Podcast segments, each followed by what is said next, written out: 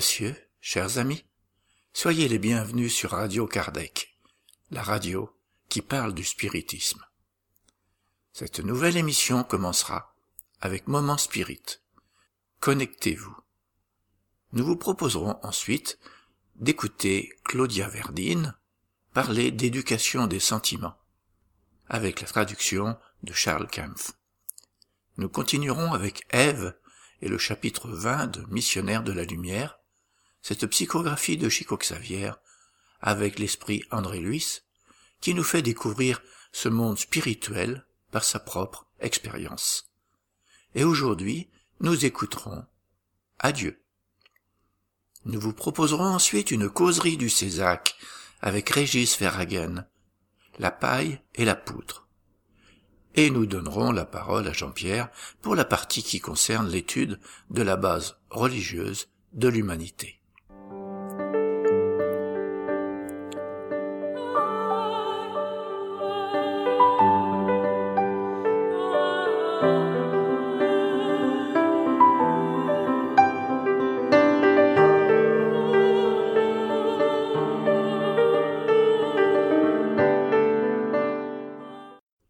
Chers auditeurs, nous allons commencer en diffusant un texte du projet Moment Spirit, une production de la Fédération Spirit du Paraná, au Brésil. Moment Spirit, c'est une collection de plus de 3800 messages d'optimisme, de joie et de motivation. Nous avons le plaisir de pouvoir participer à ce projet, en enregistrant et en diffusant ce contenu en français. Pour les plus curieux, visitez la page www.momento.com.br. Aujourd'hui, connectez-vous. Écoutons.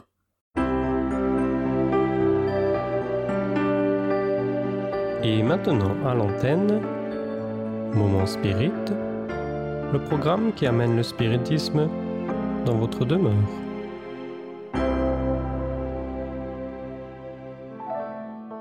Connectez-vous.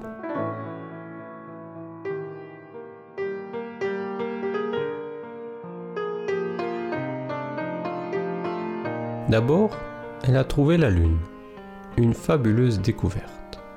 Elle s'est connectée à elle. Quelle joie Lune, Lune me répétait-elle, et à tous ceux qu'elle rencontrait dans la rue, agités devant l'école. Son admiration semblait dire Comment se fait-il que vous ne regardiez pas tous vers le ciel? Comment ne pas admirer ce qu'il y a en l'air?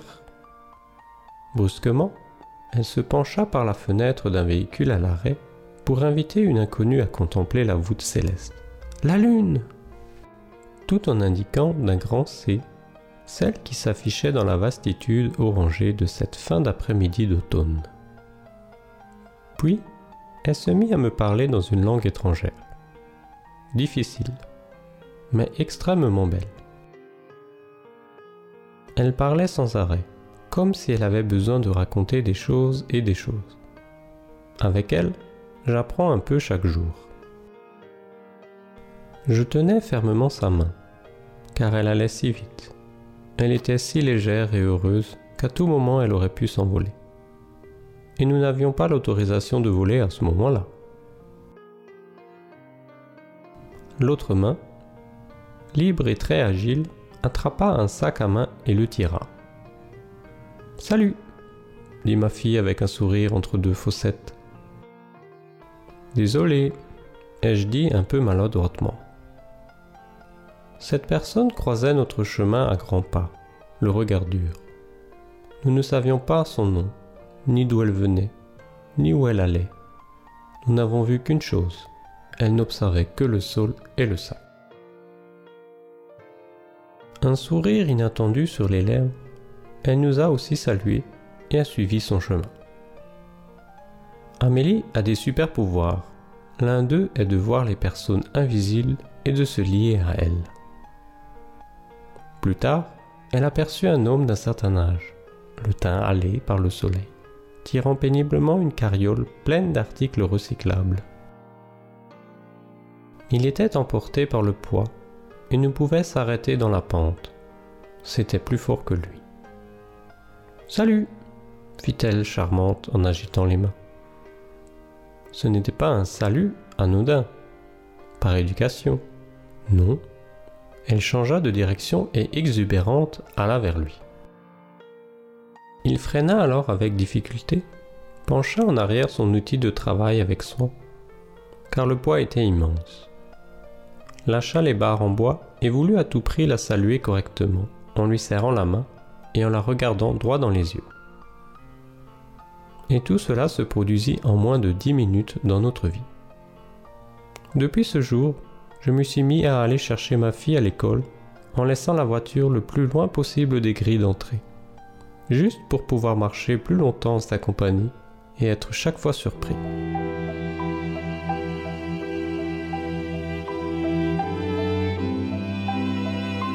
À une époque où nous parlons tant de connexion, d'être connecté avec le monde entier, nous pourrions poser une question. Quel type de connexion devons-nous vraiment chercher dans la vie? Avec quoi devons-nous nous connecter? Avoir des millions d'informations ne nous rend pas meilleurs, ni plus heureux. Savoir que la communication est rapide comme jamais elle ne l'a été ne résout pas nos conflits. Lire ce qu'écrivent et pensent nos amis ne nous rend pas moins seuls. Où est donc alors la vraie connexion? Là où elle a toujours été, dans notre cœur. Rien n'a changé. Nos besoins sont toujours les mêmes et le chemin de construction qui rendra notre société plus digne reste inchangé. C'est celui de l'amour. Ainsi, entrez en connexion avec cette force majeure qui vous guide par le biais de sa sensibilité. Connectez-vous à la société à travers votre prochain. Soyez relié au monde par votre famille. Connectez-vous à tout l'univers par l'amour.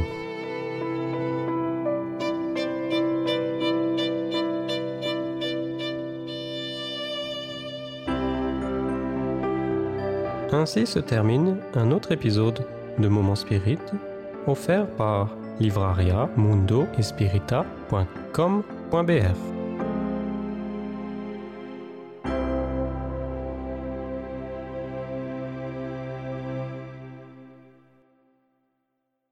Le Césac vous invite chaleureusement à sa traditionnelle fraternisation de Noël. Ce sera le dimanche 15 décembre 2019. À 15 heures, l'ouverture des portes. 15h30 précise, l'évangile. 16 heures, rassemblement autour de petites spécialités culinaires. Entrée libre et gratuite. Amener une petite spécialité à manger ou à boire, sans alcool bien entendu. Adresse 134 rue Louis App, 1040 Bruxelles. Nous allons maintenant écouter Claudia Verdine parler d'éducation des sentiments avec la traduction de Charles Kampf. Bonjour à tous. Bonjour à tous. É um prazer estar aqui novamente. C'est un plaisir d'être à nouveau parmi vous. E recordar que hoje faz 10 anos do nosso primeiro, da nossa primeira atividade infanto-juvenil aqui em Vegemont. Pour commémorer les- le dixième anniversaire euh, de cette activité pour les enfants et les jeunes ici à Végimont, O tema que nós vamos trabalhar hoje, le thème que nous allons développer aujourd'hui, ele fala da educação dos sentimentos para a construção de uma nova era. il parle de l'éducation des sentiments pour édifier une nouvelle ère. E eu gostaria de começar esse trabalho Je voudrais commencer ce travail apresentando essas duas figuras, essas duas ilustrações. en présentant ces deux images. Aqui podemos encontrar duas construções com bases diferentes. On peut voir ici deux constructions avec des bases différentes. Uma com a base fincada numa rocha e outra com a base fincada na areia. Une euh, qui se base sur de la roche et l'autre qui se base sur du sable. O que isso quer dizer? Qu'est-ce que ça veut dire Que quando vier a base fincada na areia, quando vier as primeiras ondas, provavelmente esse castelo vai ruir. Ça veut dire que le- dans le cas où l'édifice est sur- basé sur du sable, il est très probable que la première vague qui arrive euh, et tout l'ensemble s'écroule. Ele não vai se manter em pé. il restera pas debout.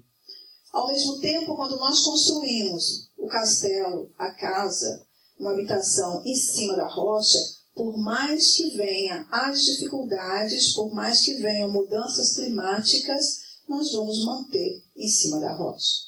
Quand on construit donc le, le château, euh, la maison euh, sur de la roche, malgré toutes les difficultés qui peuvent arriver, les changements climatiques, les vagues, euh, l'édifice restera debout.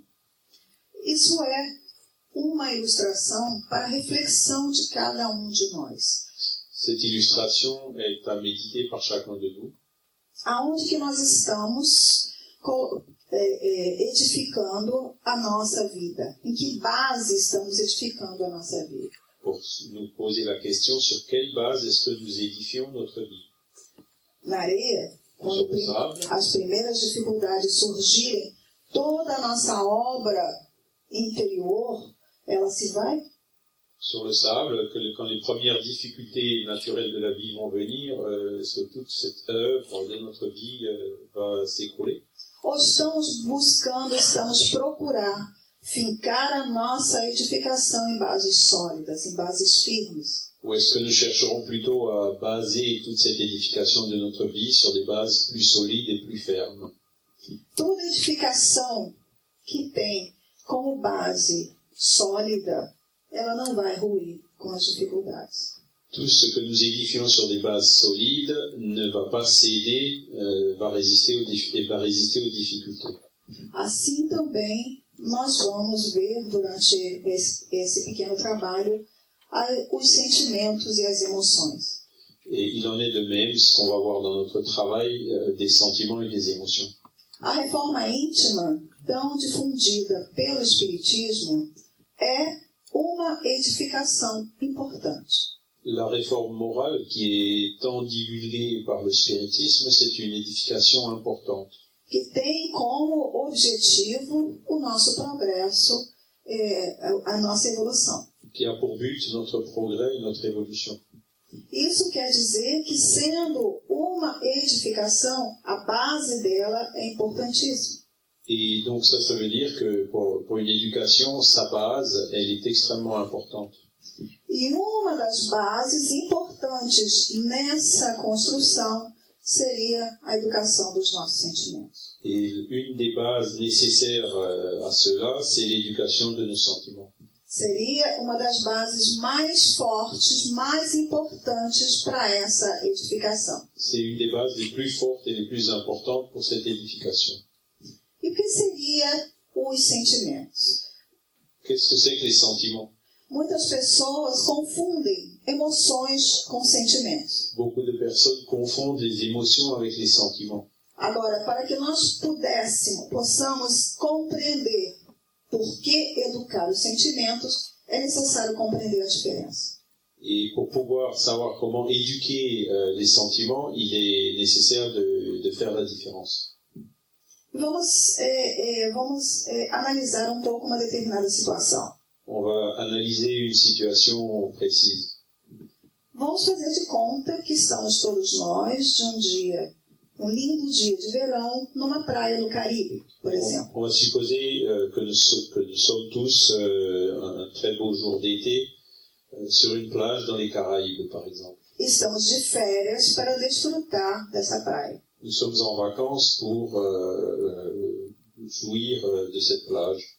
Caminhamos, Nous marchons, nous prenons un bain, relaxamos, relaxons, aproveitamos o contato com a natureza, nous profitons du contact avec la nature, decidimos fazer alguns mergulhos nous plongeons quelquefois e quando de repente aparece a sombra de um tubarão. et soudain, ben, il y a l'ombre d'un requin qui apparaît. O que, que acontece? Qu'est-ce qui se passe?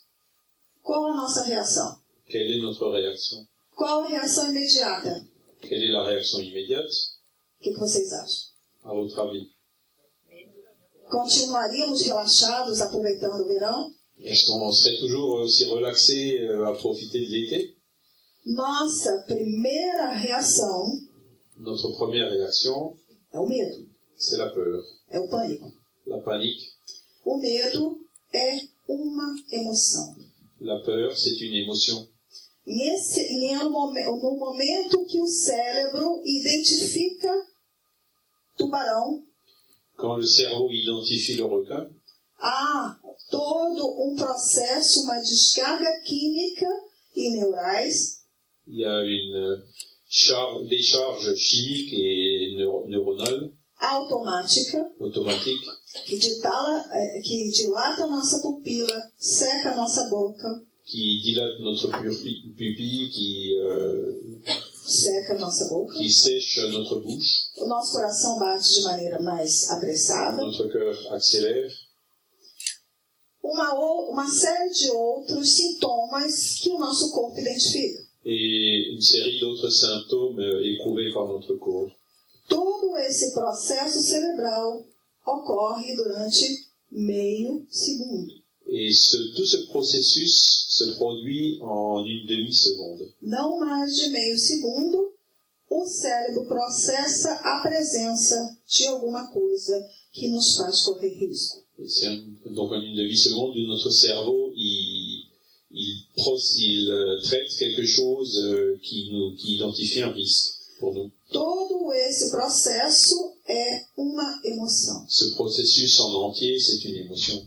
A partir do momento que nós racionamos, é um sentimento. À partir du moment que nous raisonnons, ça devient un sentiment. A partir do momento que o nosso cérebro pensa a respeito dessa situação, nós vamos gerar um sentimento. Lorsque notre cerveau il raisonne sur, sur, sur ce fait, c'est là où on génère des sentiments.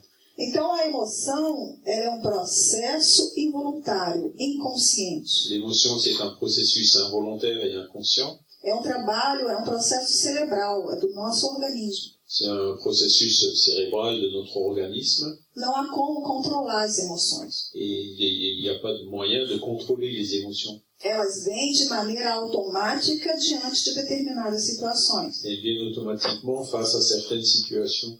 O sentimento não.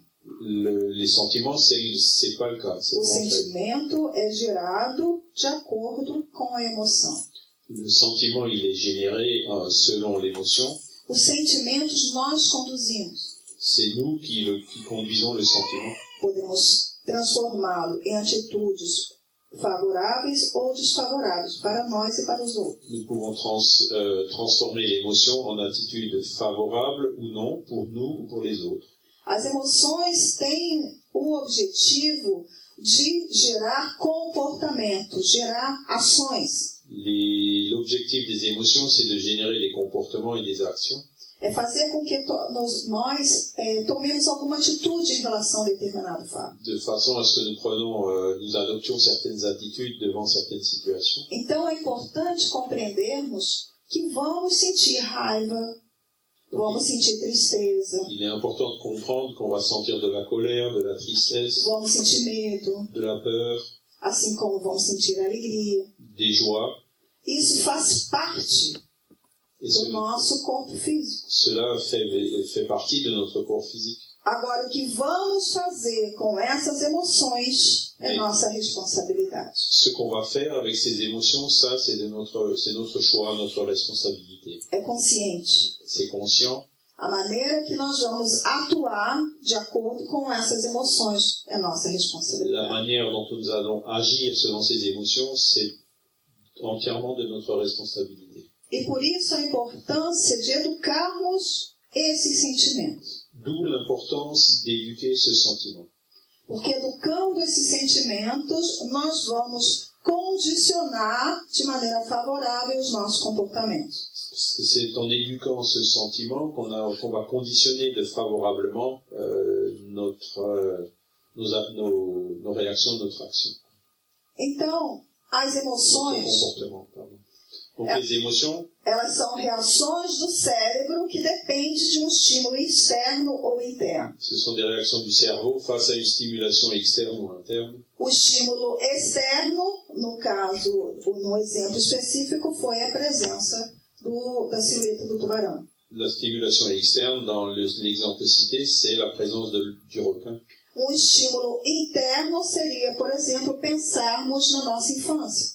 Euh, un stim- une stimulation interne, c'est par exemple euh, si on pense à notre enfance, Seria pensar em, em- situações que passamos, à des choses qu'on a vécues, sejam boas ou não tão favoráveis. bonnes ou moins bonnes. Um estímulo externo poderia ser é, olhar uma figura, uma foto de uma pessoa que amamos muito.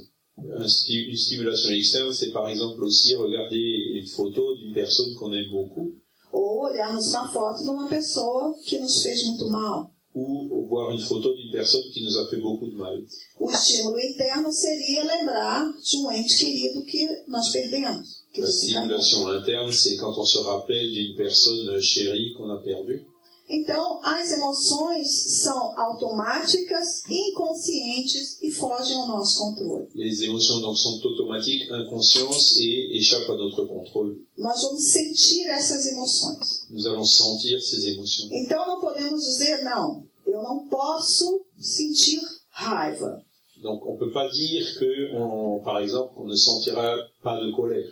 Eu vou sentir raiva porque é um processo cerebral. On va sentir de la colère parce que c'est un processus. Agora, como eu vou conduzir essa raiva é minha responsabilidade. Comment je vais canaliser cette colère, c'est ma responsabilité. Se eu vou explodir e jogar tudo pro alto, Si j'explose et que je jette tout en l'air, é minha responsabilidade, porque é consciente. c'est ma responsabilité parce que c'est conscient. Então eu necessito identificar dentro de mim essas emoções, Il faut donc que je m'entraîne à identifier en moi ces émotions, saber o momento, detectar o momento que elas estão ocorrendo détecter le moment où elles se produisent e condicionar o meu comportamento e as minhas atitudes. et conditionner donc euh, mon comportement et mes attitudes. Porque, como temos aqui, os sentimentos é uma, uma percepção consciente das emoções. Ces sentiments sont une perception consciente des émotions. É o resultado de uma emoção que chega com um pensamento racional nosso. C'est le résultat d'une émotion qui arrive euh, par un, euh, su- suivi d'une pensée rationnelle euh, qui est la. Qui est la nôtre. Então, como eu disse anteriormente, as emoções elas servem para gerar comportamentos e ações, Les émotions entraînent des comportements et des actions que vão gerar comportamentos positivos e negativos, agradáveis e desagradáveis, comportements qui, peuvent, construtivos ou não. comportements qui peuvent être positifs ou négatifs, agréables ou désagréables, constructifs ou non. Quais as reações que normalmente essas emoções poderiam provocar no nosso organismo? Quelles réactions les émotions provoquent-elles en nous Que sentimentos as emoções poderiam provocar em nós? Quels sentiments ces émotions pourront-elles provoquer en nous Aqui temos a emoção da alegria. Là, on a une illustration de l'émotion de la joie. Que comportamentos vocês acreditam, que sentimentos a alegria poderia nos proporcionar? Quels sont les sentiments que la joie peut euh, occasionner Gostaria que vocês. Est-ce que vous avez des exemples? Je demande votre participation. A alegria é uma emoção, La joie, c'est une émotion é involuntária, é inconsciente. inconsciente. Ela vem. Eh bien, E o que a gente pode fazer com ela? Que comportamentos nós podemos ter? qu'est-ce qu'on fait? Quel comportement on peut avoir quand elle vient? Que sentimentos a alegria desperta em nós? Quels sentiments cette joie euh, éveille-t-elle en nous Um sentimento de querer dividir. Un sentiment de vouloir partager la joie O que mais? De abertura, de se divertir, do sorriso, a mudança de, de, de, de, de fisionomia, Changer de se Alguém mais? Ser positivo, ser positivo, d'être positif, uma explosão, une explosion de bien-être, em português. allégresse, ah, explos ah, explosant de bem-estar. Entendi. E vocês acham que a alegria, com tanta coisa positiva que nos transmite, ela também poderia gerar um comportamento eh, inadequado? Est-ce que vous pensez que la joie pourrait aussi euh, entraîner un comportement inadéquat Ou a alegria é uma emoção que sempre vai ser positiva? Ou est-ce la, la- la joie est-elle une émotion qui est toujours positive, O que vocês acham? votre avis Ça pode egoísmo, gerar, euh, pode ser égoïsme, pode gerar um comportamento egoísta, porque eu me sinto melhor do que os outros, porque todos têm problemas e eu estou constantemente je me feliz. sens meilleur que les autres, euh, ils ont tous des problèmes, mais moi je suis heureux. Pode gerar um outro tipo de comportamento, porque a alegria leva à euforia. Le, la- euh, il peut y avoir d'autres comportements aussi, parce que la joie souvent nous mène à l'euphorie. E tudo que foge de um controle Et tout ce qui échappe d'un contrôle pode gerar comportamentos desagradáveis, inclusive eh, problemas físicos de, de doença. peut générer des effets euh, néfastes, euh, y compris des maladies.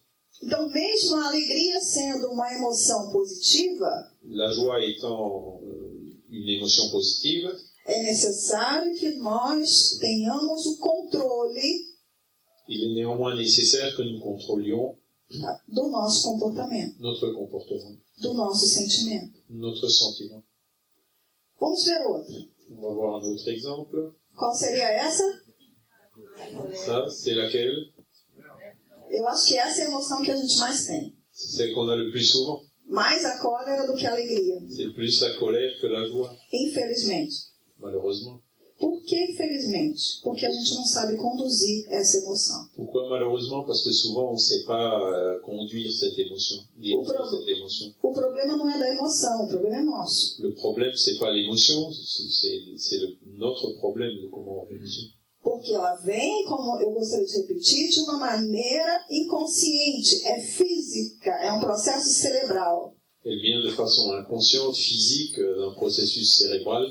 Agora, o que nós fazemos quando ela chega é nosso problema. Mais ce qu'on fait quand elle arrive, ça dépend de nous, c'est notre problème. Porque nós não educamos ainda os nossos sentimentos. Parce que nous n'avons pas encore éduqué nos sentiments. E todas as nossas ações são movidas pelos nossos sentimentos, todas. Et toutes nos actions sont mues par nos sentiments, toutes. Então é necessário, vamos ver uma outra. Qual seria essa? Celle-ci, par exemple, euh, qu'est-ce que c'est Qual seria? A Tristeza. Que também faz parte do nosso dia a dia. qui fait partie de notre quotidien. Ela vai existir. Elle va exister, quoi qu'on fasse. Eu não posso controlar a chegada da tristeza no meu coração. On ne peut pas contrôler le, le fait que la tristesse apparaisse dans notre cœur. Agora eu posso decidir deixar ela ali, deitar, me cobrir, não querer mais ver ninguém, Je peux choisir de la laisser dans le cœur, de me coucher, de me couvrir, de ne plus vouloir voir personne, entrar num processo depressivo, entrer dans un processus dépressif, ou eu posso compreender que ela está ali ou je peux comprendre qu'elle est là e buscar mecanismos para transformar ela numa coisa positiva. chercher des mécanismes pour la transformer en quelque chose de positif. Porque tudo depende da nossa ação. Tout dépend de notre action. Nós temos a oportunidade de construir e de destruir. Nous avons les- des occasions de construire, mais aussi de détruire. Não está na mão, essa, essa possibilidade não está na mão dos outros. Ces, ces- ces ressources ne sont pas dans les mains des autres, Está em nossas próprias mãos. elles sont dans nos propres mains.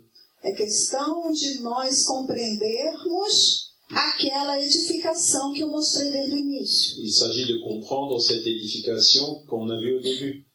Como espíritos imortais que somos, já temos a informação da importância da reforma íntima. Comme nous- les esprits immortels que nous sommes, nous avons déjà cette information de l'importance de la réforme morale, Da necessidade de nos modificarmos moralmente. de la nécessité de nous modifier, de nous améliorer moralement. E essa modificação moral, ela vem através do que estamos sentindo do que estamos fazendo. Et cette, édification morale, elle vient par l'intermédiaire de ce que nous sentons et de ce que nous faisons. Não adianta muita coisa nós participarmos de todos os eventos e não colocar isso em prática no nosso dia a dia. Ça ne sert pas à grand chose de participer de plein d'événements, de rencontres et de ne pas mettre ça en pratique dans notre quotidien. É necessário vir, aprender Il faut venir, apprendre sentir, perceber por que é importante sentir, percevoir l'importance, e vivenciar mais le mettre esses pratique, conhecimentos. mettre ses connaissances en pratique. Eu gostaria de dividir com vocês, é, não é um exemplo, é a dificuldade da gente educar estes sentimentos. Je vais vous donner un exemple pour illustrer la difficulté d'éduquer ce sentiment. Meu pai desencarnou faz hoje 28 dias. Mon père s'est désincarné il y a 28 jours. E apesar de eu ser muito feliz com o Humberto, com meu marido, Heureusement, et ah, bien que je sois très heureuse avec mon mari Umberto, meu pai foi o homem mais importante da minha vida. mon père était l'homme le plus important de ma vie. A primeira ideia que eu tive foi cancelar todas as minhas palestras, porque eu não ia conseguir. La première euh, idée que j'ai eue, c'est d'annuler toutes mes conférences parce que j'allais pas y arriver. Mas eu parei e pensei, se eu estiver fazendo isso, se eu fizer isso, Mais après, je me suis arrêté, j'ai réfléchi, je me dis, si je fais ça, il faut que je je peux plus être spirit. Porque ou somos ou não somos. Parce que ou on est spirit ou on l'est pas. Ou eu compreendo o ver- o verdadeiro significado do espiritismo na minha vida como espírito imortal ou não. Ou je comprends le vrai sens du spiritisme dans ma vie et la vie immortelle, ou non. E decidi seguir adiante. E E aqui estou. C'est là où j'ai choisi de continuer. A emoção da tristeza eu tenho todos os dias. L'émotion de la tristesse, je l'ai tous les jours. Eu durmo e acordo com ela. Je m'endors et je me réveille avec elle. Mas eu tenho outros objetivos importantes para conseguir. Mais j'ai d'autres objectifs importants à atteindre. Então é necessário nós termos a consciência de que a emoção vem, mas a gente precisa trabalhar ela de uma maneira positiva. Il faut donc être conscient que l'émotion viendra toujours, mais euh, il faut que nous réfléchissions aussi à comment on va réagir devant cette émotion. Qual seria essa emoção? Quelle serait cette émotion? O medo. La peur, O medo do desconhecido, Do o medo do escuro, du, de, de l'obscurité, o medo de nos expor perante as la peur de nous exposer devant les autres, o medo de ser eu mesma e não ser aceita pelo grupo, le, le peur de, la peur de ne pas être accepté par un groupe, o medo de não querer, não querer mudar de profissão, por exemplo. le, la peur de ne pas vouloir changer de profession, par exemple. O medo é uma emoção constante na nossa vida. La peur est une émotion constante dans notre vie. E assim como a tristeza, a gente pode parar e viver submissa ao medo, Tout comme la tristesse, on peut s'arrêter et se soumettre à la peur, ou a gente pode trabalhar essa emoção e sair adiante. ou on peut travailler cette émotion et avancer. A, a, a decisão é de cada um de nós. C'est une décision de chacun. Muitas das vezes eu passo tanto tempo observando o comportamento dos outros que não me dou conta do comportamento que eu estou tendo. Souvent, j'observe tellement le comportement des autres que je me rends pas compte de mon propre comportement. Então é necessário o nosso compromisso com a educação dos nossos sentimentos e não do sentimento dos, dos outros. Il faut donc que nous nous engagions euh, à éduquer notre sentiment et pas le sentiment des autres. Cada um vai responder pelo que tiver executado, pelo que tiver realizado. Chacun répondra de ce qu'il aura exécuté ou réalisé. Então é necessário compreendermos que os sentimentos. Você quer? Non, non, non, n'est pas possible. Il faut donc comprendre que nos sentiments, Para o bem ou para o mal, pour le bien ou pour le mal, é um fator importante nas nossas ações diárias. c'est un facteur important dans nos actions quotidiennes. Na quinta obra da codificação espírita, Dans le cinquième livre de la codification spirit, na Gênese, la Genèse, nós temos um, um roteiro seguro do que representa a nova era. un guide sûr de ce que représente la nouvelle ère. Nós temos ali todas as informações para que a gente possa compreender o que significa a nova era. Il y a dans ce livre toutes les informations nécessaires pour comprendre ce que signifie cette nouvelle ère. Sabemos já, eu acredito que 100% já temos o conhecimento que estamos atravessando uma transição Nous savons tous, euh, de, de- de par ce livre, que nous, nous passons actuellement par une phase de transition, que já estamos num estágio muito avançado dessa transição, dans un stade déjà bien avancé, mas que também ainda temos um longo, é, um longo, um longo passo, um longo, um longo caminho pela frente. mais qu'il y a encore une longue route devant nous. É necessário compreendermos que essa nova era só será possível através da reforma de cada um. Il faut comprendre que cette nouvelle ère ne sera possible que par la réforme morale de chacun de nous, encarnados e desencarnados. incarné ou désincarné. Que será o mundo onde prevalecerá o bem? Ce sera le monde où le bien prévaudra sur le mal. Mas para prevalecer o bem, nós que somos candidatos a habitar esse mundo, precisamos trabalhar. Mais pour que le bien puisse prévaloir, euh, pour nous qui sommes candidats à rester dans ce monde, il faut que nous travaillions. E um dos pontos principais é educar o que sentimos e o que gera as nossas ações. Et un des points principaux, c'est éduquer ce que nous sentons et ce qui génère nos actions. Precisamos de uma mudança comportamental. Il faut un changement de comportement. Precisamos modificar toda uma estrutura ao nosso redor, começando por nós mesmos. Il faut modifier toute une structure autour de nous en commençant par nous-mêmes. E para educar os nossos sentimentos, já que compreendemos a diferença entre emoções e sentimentos, alguma dúvida sobre uma coisa ou outra? Et pour euh, éduquer nos sentiments et en comprenant la différence entre les émotions et les sentiments, est-ce que c'est clair maintenant pour vous la différence entre ces deux choses? Ficou claro o que é uma emoção e o que é um sentimento? Vous êtes bien conscient de ce que c'est qu'une émotion et de ce que c'est qu'un sentiment? Agora, para educarmos esses sentimentos, nós precisamos descobri-los. Pour euh, éduquer ces sentiments, nous- il faut que nous les découvrions. Porque, como, como espíritos ainda em processo de evolução que, somos, nós trazemos muitos sentimentos. Comme nous sommes tous encore des esprits en évolution, euh, on, on apporte en nous beaucoup de sentiments. Agora, como os garimpeiros, Mais comme les orpailleurs, que começam no garimpo a primeira, a primeira colheita, qui, qui commencent donc euh, en mettant de la, la, la première terre euh, dans, dans euh, alors je ne me rappelle plus comment il s'appelle, dans, les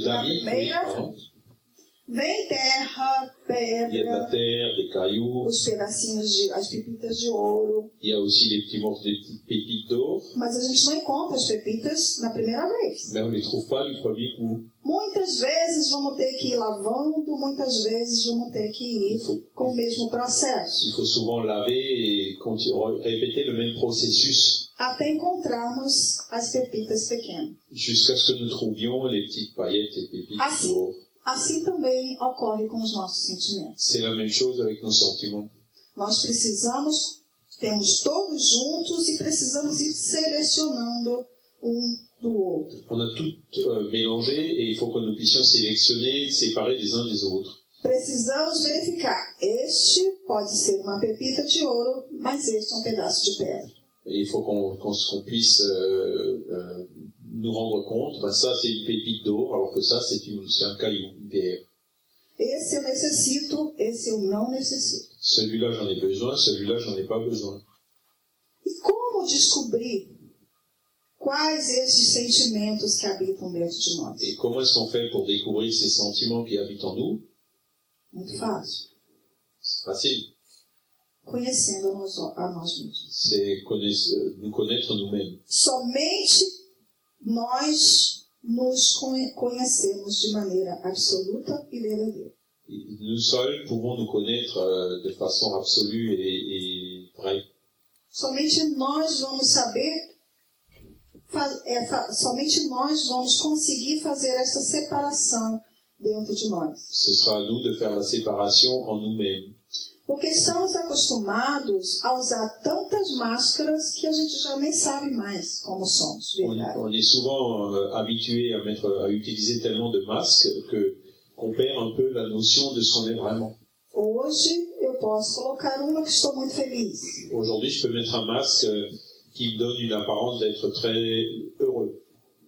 Posso colocar uma agora que estou gostando muito da conferência. Je peux en mettre une qui, pour dire j'aime beaucoup cette conférence. Posso colocar uma que sou paciente, dentro de mim estou com ódio mental. Je peux en mettre une autre euh, qui me montrera patiente, euh, alors que en moi-même euh, j'ai une haine euh, terrible. Estamos habituados a utilizar essa máscara de acordo com a situação que estamos vivendo. Nous avons l'habitude d'utiliser ces masques selon les situations que nous vivons. As máscaras, os sentimentos que nós temos, Les Pour masques et les sentiments que nous avons, eles continuam ali, independente da máscara que estamos utilizando. ils, ils, euh, restent en nous, en, en nous, indépendamment du masque que nous utilisons. Então podemos estar aparentando uma determinada situação, um determinado sentimento que interiormente não é bem assim. Donc nous pouvons euh, montrer euh, une, apparence qui ne reflète pas la réalité.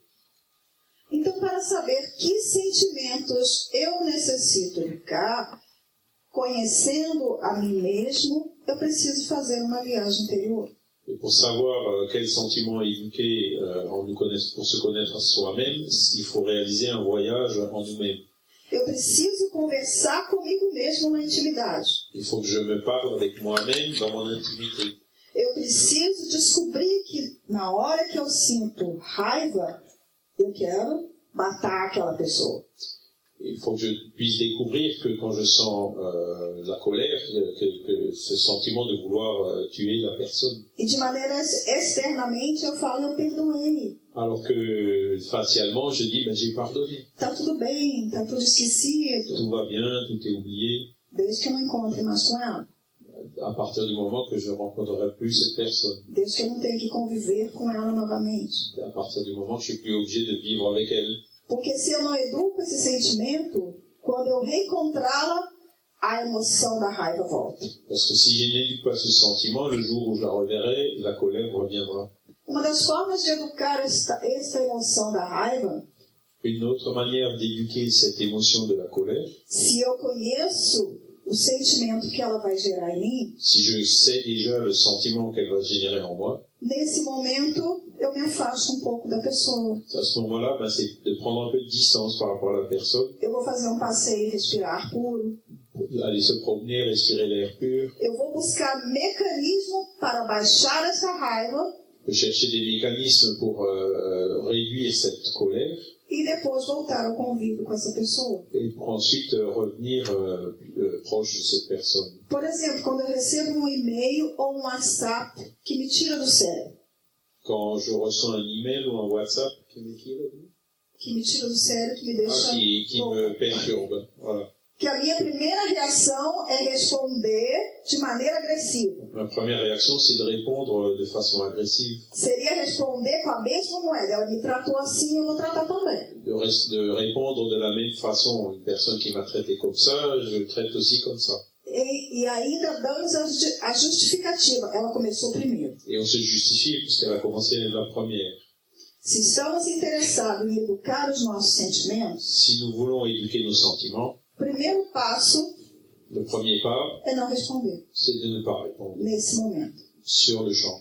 Digerir, euh, digéré digerir a informação l'information que causou essa, essa raiva, qui a causé cette colère, fazer outras coisas. Faire autre chose, e quando eu estiver mais calma, mais equilibrada, et quand le calme est revenu, l'équilibre sont revenus, eu vou responder. Às vezes necessita passar uma semana para responder o e-mail. Parfois, ça prend une semaine pour, euh, avant de répondre. O tempo que seja necessário para que o nosso comportamento não seja uma fonte geradora de desequilíbrio. Le temps nécessaire pour que notre comportement ne cause pas de déséquilibre. Que não seja eu alimentar o desequilíbrio do outro. Que ce soit pas moi-même qui alimente le déséquilibre de l'autre. Porque a nossa realidade, infelizmente, ainda estamos assim. Parce que malheureusement, notre réalité, nous sommes encore comme ça. Existe uma verdadeira fera dentro de nós. Il y a un, un, fauve, un vrai fauve en nous. E isso não é uma coisa negativa, não é para todo mundo ficar com vergonha. C'est pas forcément négatif, il n'y a pas lieu d'en avoir honte. Existe, porque essa fera vem das emoções que nós temos. Ça existe parce que ce faux, il vient des émotions que nous avons. A nossa, eu gostaria de repetir, a nossa responsabilidade é educar a essa fera que existe dentro de nós. Je répète, par contre, c'est notre responsabilité d'éduquer ce faux qui réside en nous. Esse é o nosso trabalho. C'est notre travail. Isso é o motivo pelo qual estamos aqui. C'est c'est le pourquoi nous sommes ici. Para receber as informações de como atuar e por que atuar de maneira diferente. De recevoir les informations de comment agir et pourquoi agir différent. Para compreendermos por que temos esta oportunidade de vida. Pour comprendre pourquoi nous avons ces, ces occasions dans cette vie. O que estamos fazendo aqui? Qu'est-ce que nous faisons ici Não estamos aqui de férias, não estamos aqui a passeio. Nous ne sommes pas ici en vacances ou en promenade. Estamos aqui para edificar Nous sommes ici pour édifier o nosso progresso espiritual. notre progrès spirituel. Então é necessário encarar isso com muita responsabilidade, Il faut donc faire face à cela de façon responsable. porque o tempo está passando. Le temps passe. E o que realmente estamos fazendo?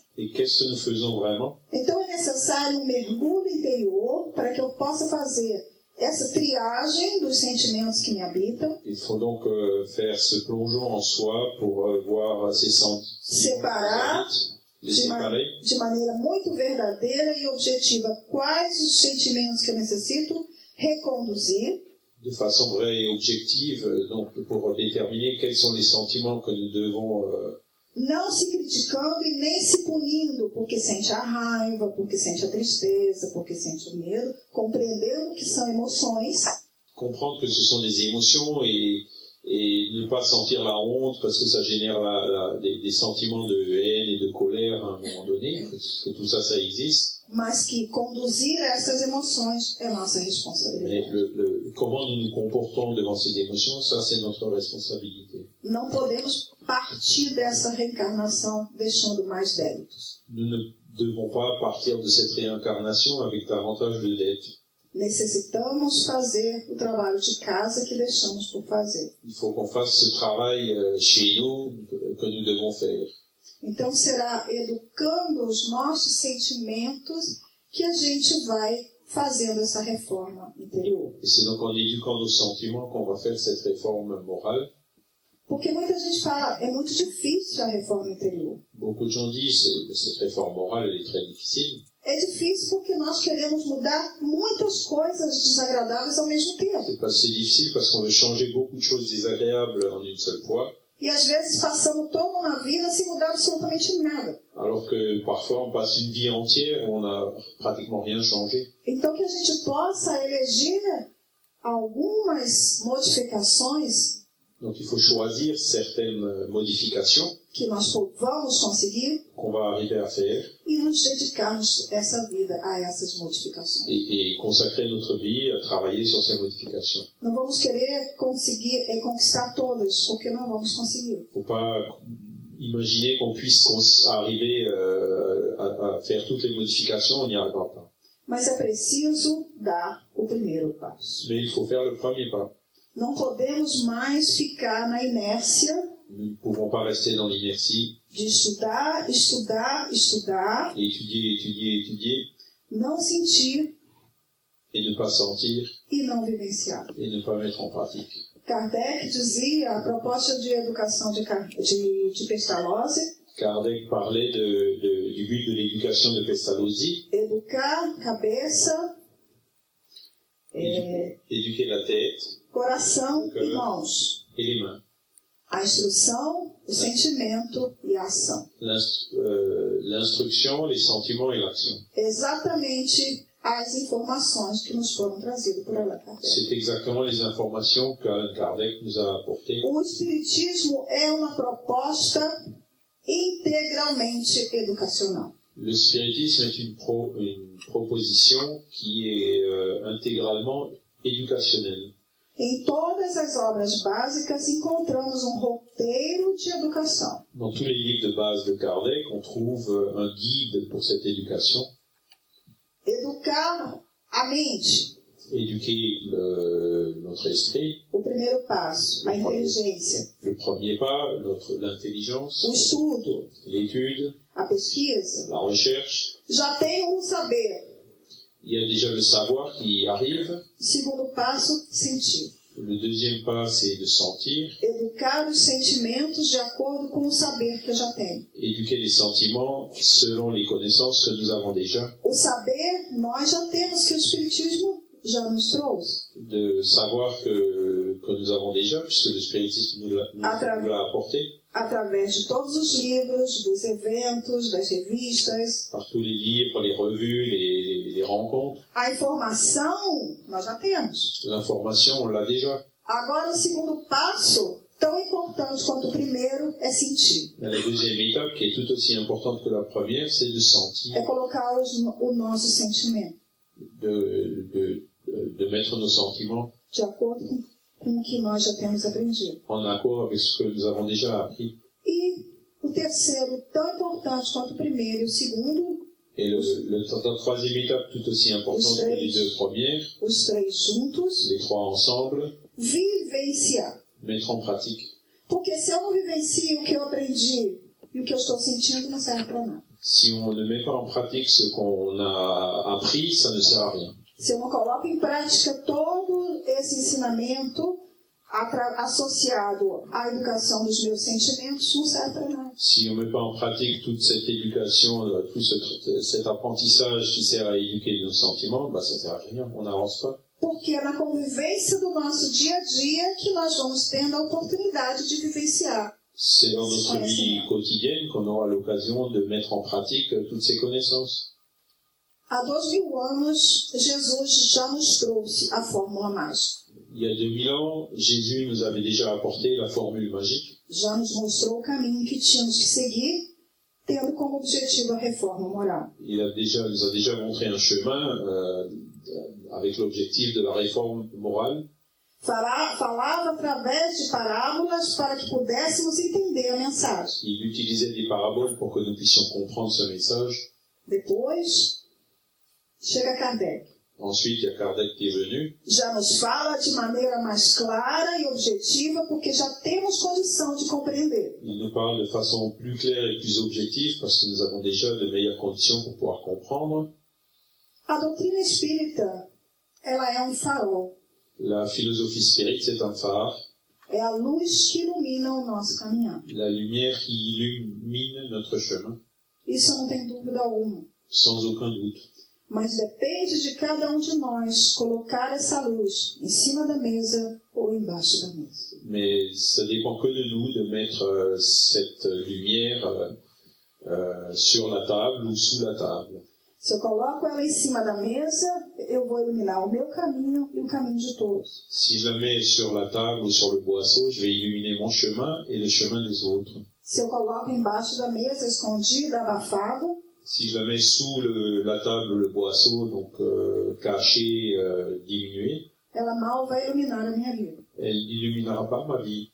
Necessitamos sentir as, as, os ensinamentos do Espiritismo como uma verdadeira luz em nossa vida. Il faut que nous sentions les enseignements du spiritisme comme une véritable lumière qui peut éclairer notre chemin. Então, o caminho a seguir todos nós já sabemos. Le chemin à suivre, donc on le connaît déjà tous.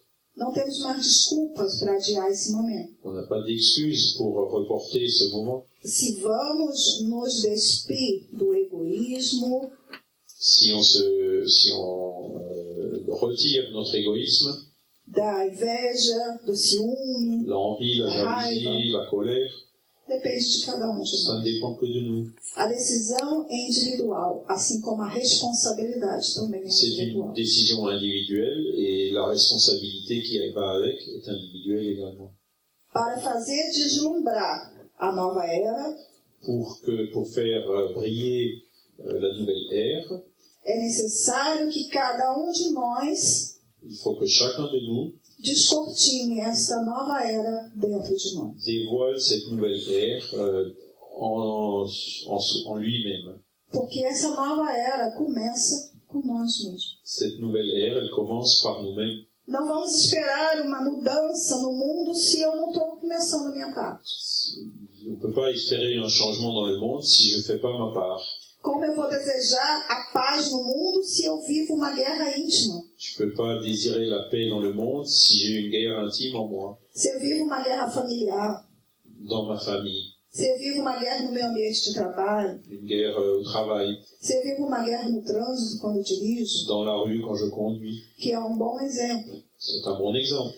No trânsito, quando, dirigi- quando estou dirigindo, se vem um carro e me dá uma fechada, por exemplo, Dans le trafic, si par- il y a une voiture par exemple qui vient et qui nous fait une queue de poisson, qual a emoção que surge?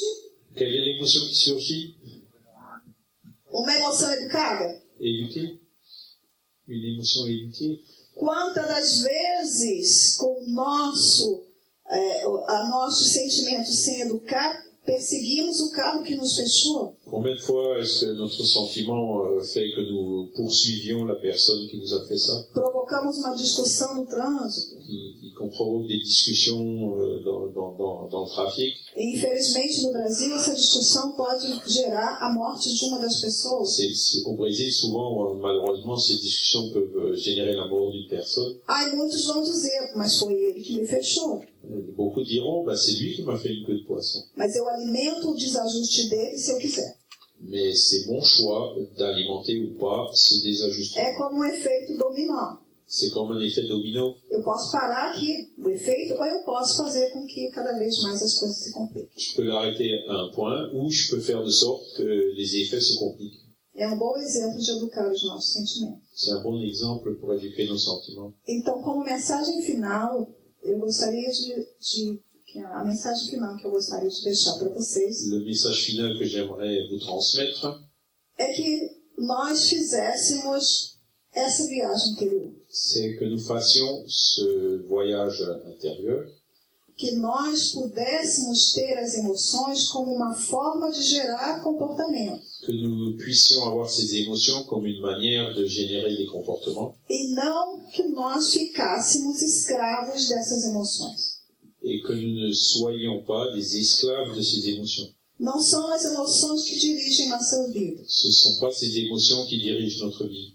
Nós é que conduzimos as nossas emoções. C'est nous qui devons conduire, diriger ces É importante esse processo de me conhecer, porque eu sei, por exemplo, durante uma reunião, Ce processus de, soi- de se connaître soi-même eu sei que naquela reunião vai ter uma pessoa que me tira do sério. parce qu'en sachant par exemple que dans une réunion, il y aura une personne qui euh, euh, abusera de ma patience, Porque ela interrompe, ela fala coisas inadequadas. une personne qui interrompt, qui dit des choses qui inadéquates. Eu me conheço, eu sei que eu vou ficando com muita raiva. Je me connais, je sais que je vais avoir beaucoup de colère. Se eu estou educando os meus sentimentos, eu me preparo para essa reunião. Si j'éduque mes sentiments, mes sentiments, je me prépare à cette réunion. Se chega um momento que eu quero voar no pescoço dela, Quand le moment arrive où je veux lui saisir, le, le prendre par la gorge, eu falo, je dis,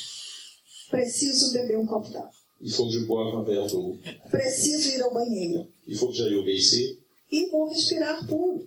et je vais respirer de l'air pur. E volto para a reunião recarregado. Et je reviens recharger dans la réunion. Eu sei que ela vai aprontar de novo. Je sais qu'elle va recommencer. Eu vou beber mais água. Je vais prendre autre verre d'eau. E como eu vou beber tanta água, Et j'aurais bu tellement d'eau eu tenho direito de ir ao banheiro várias vezes. que je pourrais aller aux toilettes plusieurs fois. Está justificado a minha ida ao banheiro toda hora. C'est, euh, c'est- ça se, ju- ce sera justifié à tout moment. É uma maneira divertida de compreender que eu tenho o mecanismo de gerenciar os meus sentimentos. C'est une manière un peu euh, euh, i- imagée de, de- qui montre que j'ai les moyens de gérer mes sentiments. Porque me conhecendo, eu sei o que vem dentro de mim em determinadas situações. Quand je me connais, je sais ce qui vient en moi dans certaines situations. Por exemplo, Par um último exemple, exemplo. dernier exemple, Eu morro de vergonha de falar em público. j'ai honte de parler en public, j'ai, peur de parler en public. Não parece? On dirait pas. Mas as pessoas que me conhecem sabem que eu tenho muita vergonha de falar em público. Mais les personnes qui me le savent. Mas é um trabalho que eu assumi perante a espiritualidade. Et c'est un travail que j'ai assumé devant la spiritualité. Eu sofro horrores antes de começar a palestra. J'ai le- un trac énorme avant de commencer une Até conférence. meu marido ontem à noite estava brigando comigo por, por que que eu estava tão estressada com a Et palestra. puis mon, mon, mon mari hier euh, m'avait dit mais pourquoi tu es tellement stressé à cause de cette conférence? E eu parei e pensei na conferência. Alors je me suis arrêté, j'ai pensé, j'ai réfléchi à la conférence. Eu falei, o medo é uma emoção que eu tenho que educar. La peur, c'est une émotion que je dois éduquer. Eu vou falar para os outros uma coisa que não está servindo para mim. Je vais faire, euh, je vais parler aux autres d'une chose qui, qui, que je ne mets pas en pratique. Então, a partir desse momento, eu passei a educar os sentimentos que vêm quando eu tenho medo de falar em público. Et c'est à partir de ce moment-là que j'ai commencé à éduquer les sentiments qui viennent en moi euh, après le, la peur de parler en public, l'émotion de la peur de parler en public. Não sou curada com, ainda com essa terapia, Je suis pas encore guéri par cette thérapie, mais mas foi uma experiência que eu consegui. C'est une expérience que j'ai réussi, euh, où j'ai réussi à progresser. merci, obrigado a todos, obrigado Charles, pela oportunidade. Merci à tous pour cette occasion.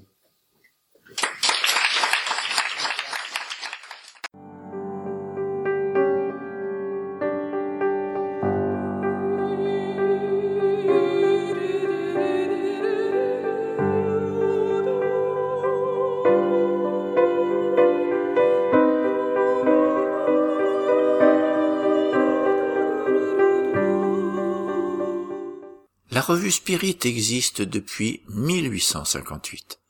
Elle est aujourd'hui un organe du Conseil Spirit international.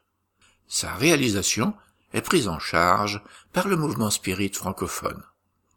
Elle est éditée au format papier, en couleur et haute qualité d'une part, et au format numérique d'autre part. Vous y trouverez l'illustration des principes de base du spiritisme, des dossiers qui approfondissent un thème à chaque numéro et des articles plus légers. Cette revue est un outil privilégié d'étude du spiritisme. Elle peut être prise comme support de discussion dans un centre spirit. Dans un langage clair, moderne et concret, nous essayons d'aborder les enjeux de notre société moderne et complexe tout en restant dans le prolongement de la ligne sûre tracée par Alan Kardec. Nous allons maintenant retrouver Ève qui aborde le chapitre 20 de Missionnaire de la Lumière et aujourd'hui nous écouterons Adieu. Missionnaire de la lumière, chapitre 20 Adieu. J'attendais la suite de mes nouvelles études en compagnie d'Alexandre, quand avec surprise, mon ami Lysias fut le porteur d'une invitation que m'adressait le charitable instructeur. Il s'agissait d'une réunion d'au revoir. Je lus le message, court et délicat, puis je levai les yeux vers le messager. Au revoir demandai-je. Lysias me répondit empressé. Oui, comme cela arrive à d'autres orienteurs dans la même position hiérarchique. Alexandre s'en va de temps en temps vers des plans plus élevés pour accomplir des tâches à la sublime manifestation que nous ne pouvons encore comprendre. Je crois qu'il doit partir demain en compagnie de quelques mentors avec lesquels il a des affinités, et il désire prochainement faire ses adieux aux collaborateurs et aux apprentis. Et les travaux de la surface demandai-je. Alexandre n'est-il pas un des instructeurs directs d'un des plus grands groupements spirites que nous connaissions Le compagnon répondit avec assurance. Le remplacement de ce dernier a déjà été effectué, naturellement en accord avec le mérite et le profit de l'institution à laquelle vous vous référez. Et sentant peut-être la peine qui envahissait mon esprit, Lysias fit ce commentaire. Ce que je peux vous assurer, c'est que le vénérable orienteur ne nous oubliera pas. En se dirigeant vers des sphères plus élevées, son unique préoccupation sera, en veillant à son enrichissement personnel afin de nous être plus utiles, le service de Jésus. Toutefois, ai-je objecté, il nous manquera beaucoup. J'ai le sentiment qu'il nous laisse au milieu de la tâche alors que nous avons tant besoin de son précieux concours pour apprendre. Lysias perçut la nature passionnelle de mon commentaire et répliqua avec fermeté. Point d'égoïsme, André. Nous savons qu'Alexandre s'absentera en service. Mais combien même son excursion devrait être longue et pleinement consacrée au repos créatif, il nous revient, nous autres, ses débiteurs, de participer à l'allégresse de ses mérites élevés. Il est nécessaire d'examiner le bien qui peut être encore fait, en vibrant de joie et d'espérance pour les réalisations futures, pour que nous ne soyons pas indolents et improductifs. Ainsi, nous ne devons pas oublier le bien qui a été fait ou que nous avons reçu, et d'en être reconnaissants. Cette observation eut pour effet de réveiller ma conscience. Je me suis mis dans l'équilibre émotionnel nécessaire. J'ai alors modifié mon attitude intérieure, en réagissant contre les premières impressions que la nouvelle avait suscitées en moi-même. Le bienveillant ami comprit, sourit et ajouta. De plus, nous ne pouvons pas oublier les obligations qui nous sont propres. L'apprentissage, dans les divers cours où il se présente, a toujours une fin. Nous devons faire la démonstration de l'utilisation pratique des leçons reçues. Quel meilleur témoignage d'assimilation pourrions-nous donner à l'instructeur ami que celui de recevoir le domaine de service dans lequel sa bonté nous a initiés jusqu'à ce qu'il revienne de son excursion temporaire? C'est vrai, m'exclamai-je. Et ranimé par la parole éclairante du compagnon, nous conversâmes pendant quelques minutes bénites. Lysias me promettant de revenir au crépuscule afin d'aller ensemble à la dite réunion. À la nuit tombante, le cher ami revint et nous nous mîmes en route en conversant agréablement. Contemplé depuis notre colonie spirituelle, le firmament paraissait singulièrement beau. De nombreuses constellations brillaient avec éclat et la Lune, bien plus grande que lors de nos observations effectuées depuis la surface planétaire, semblait plus accueillante et tranquille.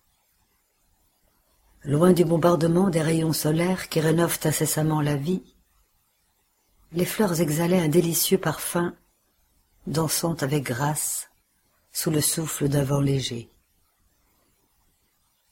De nombreux apprentis d'Alexandre, commenta Lysias, viendront lui rendre visite cette nuit.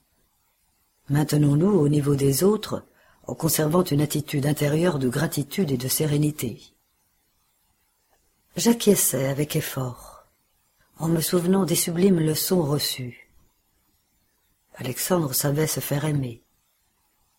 Supérieur sans affectation, humble sans servilité, orienteur toujours disposé non seulement à enseigner, mais également à apprendre, il répondait aux charges élevées qui lui étaient attribuées sans aucun égarement du moi, profondément intéressé à remplir les desseins du Père et à profiter de notre simple coopération. En raison de sa compréhension bénie, cet éloignement de l'instructeur, bien que temporaire, me faisait souffrir intérieurement.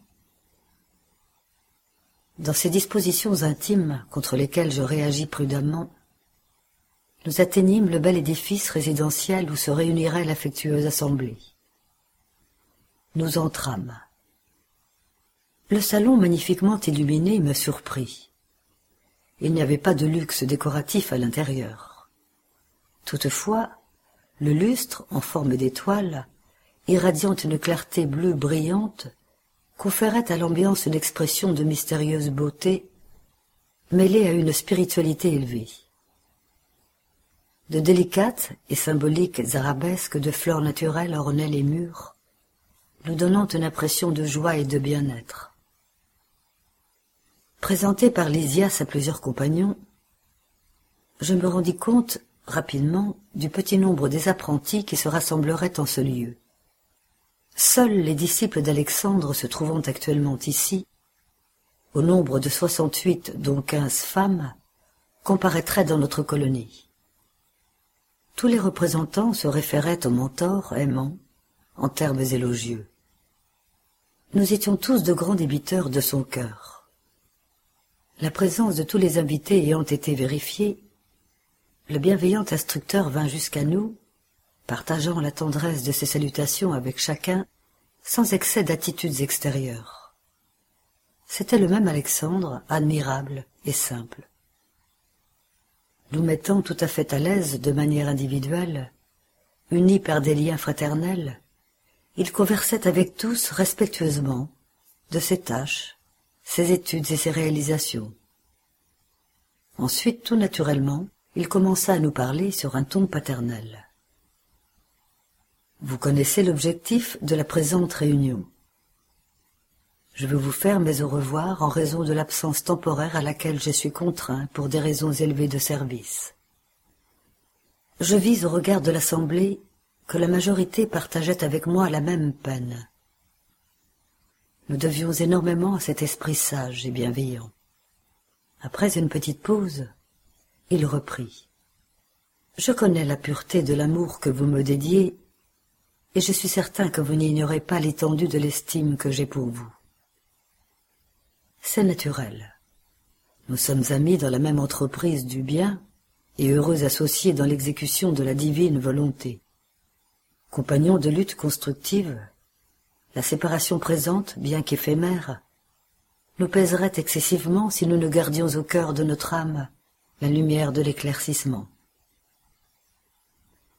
À cet instant, Alexandre fit une longue pause, en fixant ce regard dans nos yeux comme s'il nous scrutait intérieurement, et poursuivit. Certains collaborateurs à qui je dois beaucoup m'interpellèrent afin que je reste dans notre colonie de travail. Attention dont je les remercie, ému. Dans mes mots ne vibre aucun miasme de l'ego. Seule subsiste l'affection fidèle et réciproque, à laquelle nous nous vouons réciproquement. Néanmoins, il est urgent de considérer, mes amis, que cet humble service ne doit pas prendre la place que Jésus doit occuper dans nos vies. Il est difficile de découvrir l'amour sans faille, et nous nous donnons à lui sans réserve. Parce que cette difficulté est flagrante pour tous les chemins de notre évolution, nous retombons presque toujours dans l'éternelle erreur qu'est l'idolâtrie. Nous constituons une assemblée de cœurs simples et amis. Nous savons que les considérations philosophiques n'ont pas leur place ici pour nous restreindre au secteur béni du sentiment. Mais je dois saisir cette opportunité, celle de sérieuses réflexions concernant les liens sacrés qui nous unissent, sans nous enchaîner les uns aux autres. Notre chemin vers le perfectionnement sur lequel nous marchons, tout comme le chemin du progrès de l'humanité terrestre, a été tortueux et s'est réalisé sur les idoles brisées. Nos réincarnations se succèdent et les civilisations répètent la leçon en de longues spirales qui nous rappellent que nous n'avons pas été vigilants sur les chemins à prendre. Une nouvelle pause se produisit lors de son exposition affectueuse. Elle me permit d'observer qu'un profond respect nous était commun face à cette vénérable parole.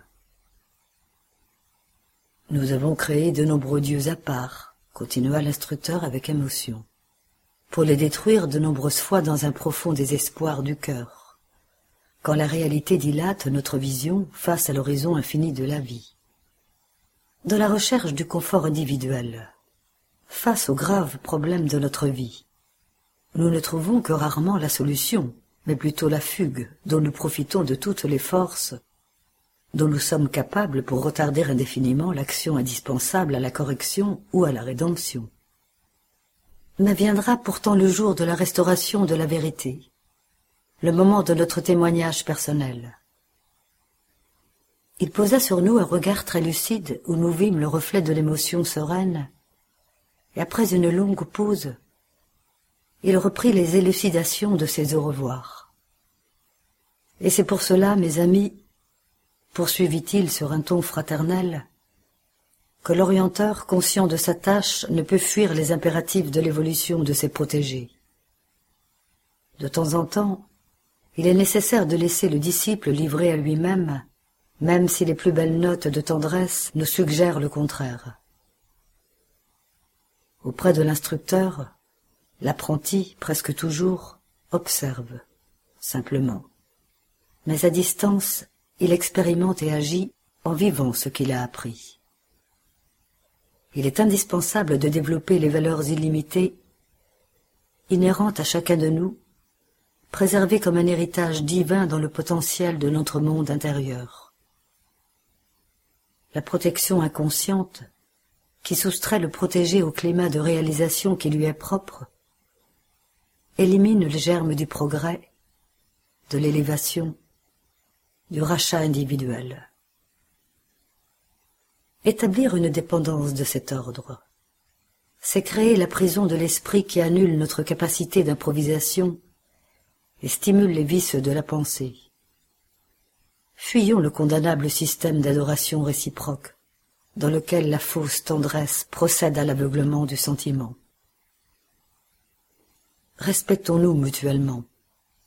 En qualité de frères rassemblés pour le même ouvrage du bien et de la vérité, mais combattons l'idolâtrie. Aimons-nous les uns les autres comme Jésus nous a aimés.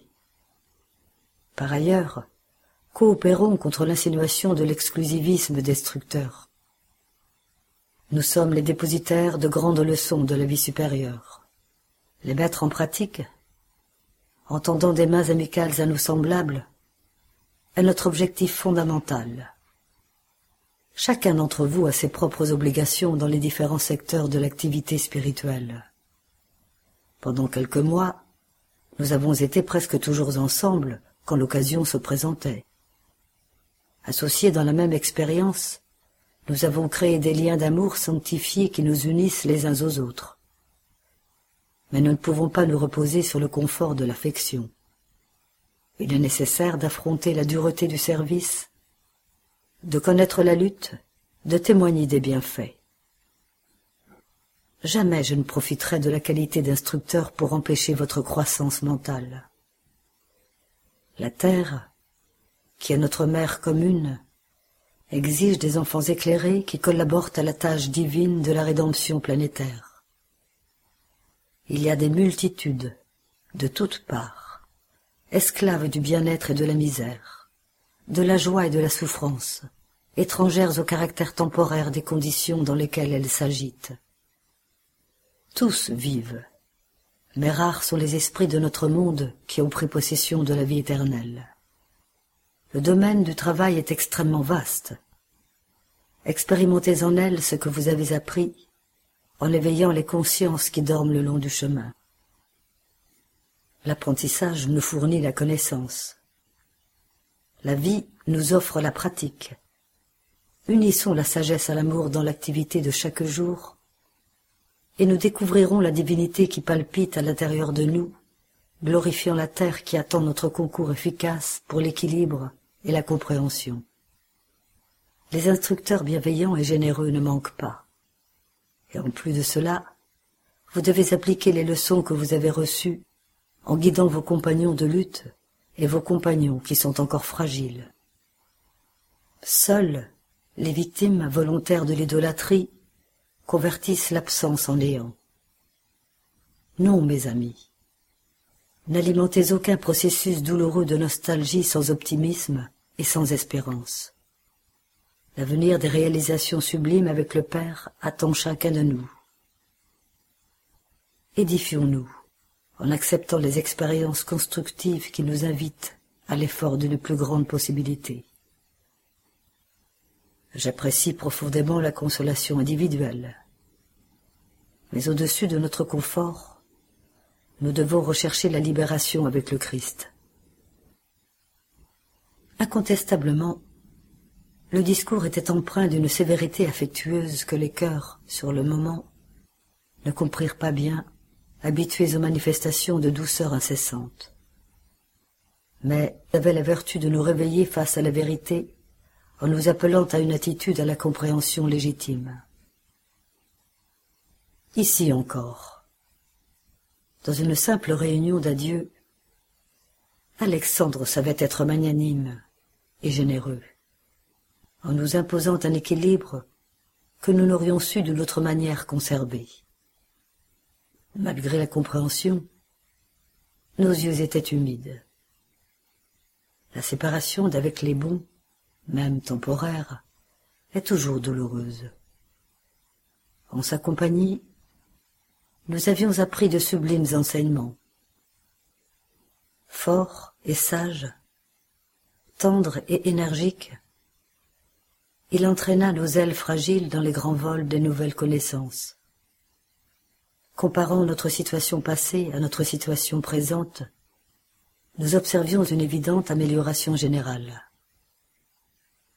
Comment aurions-nous pu ne pas lui devoir à cet ami béni de tous les instants de témoignages d'amour illimité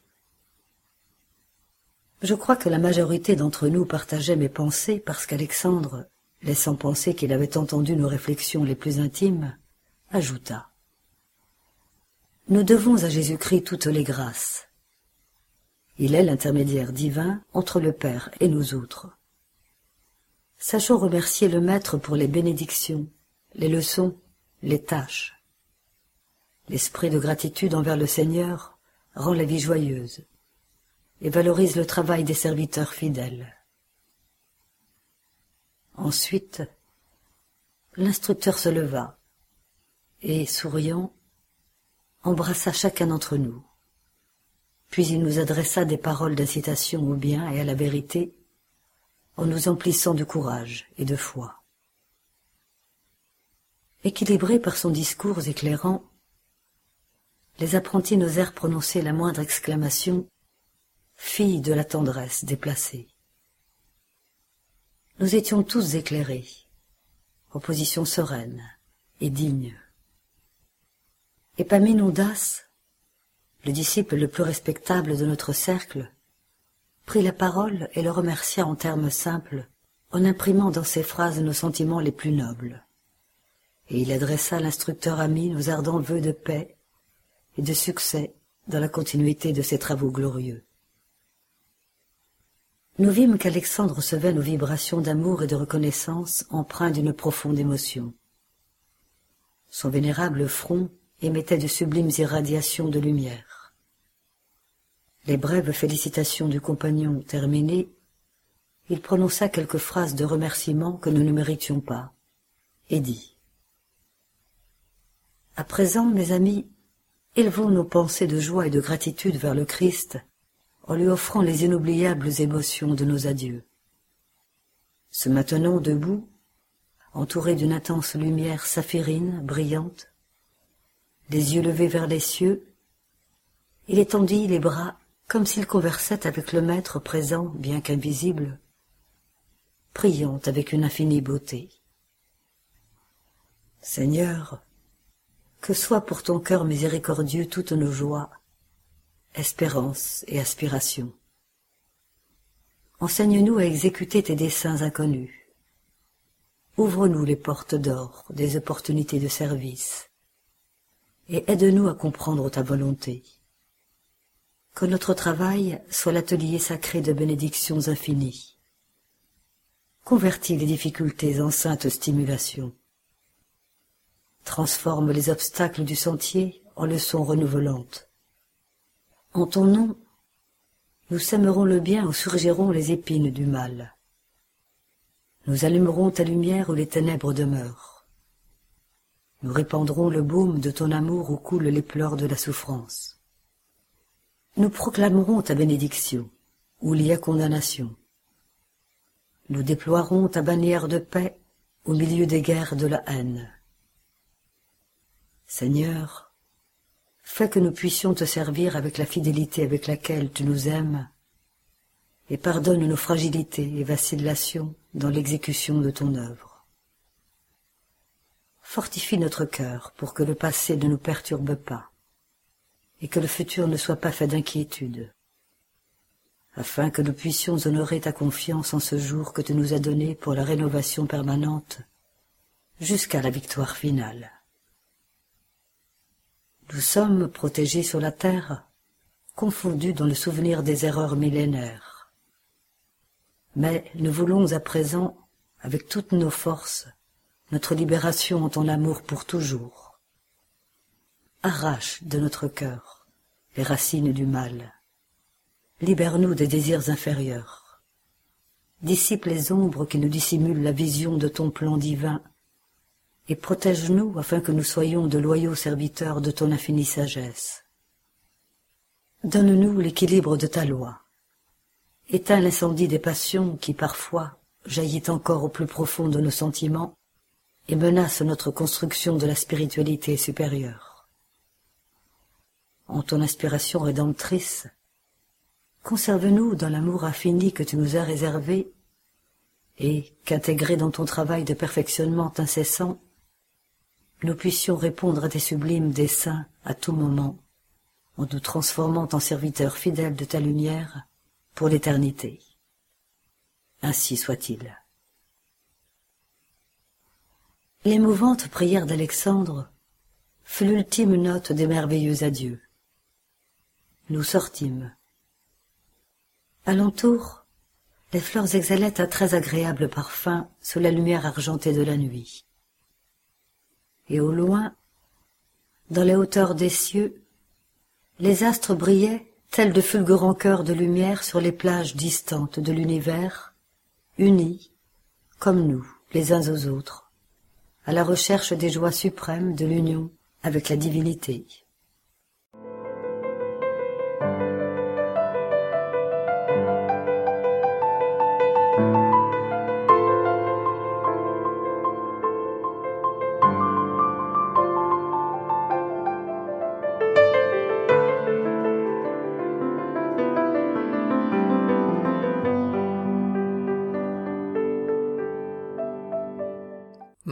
Proposons maintenant une causerie du Césac avec Régis Verhagen, la paille et la poutre.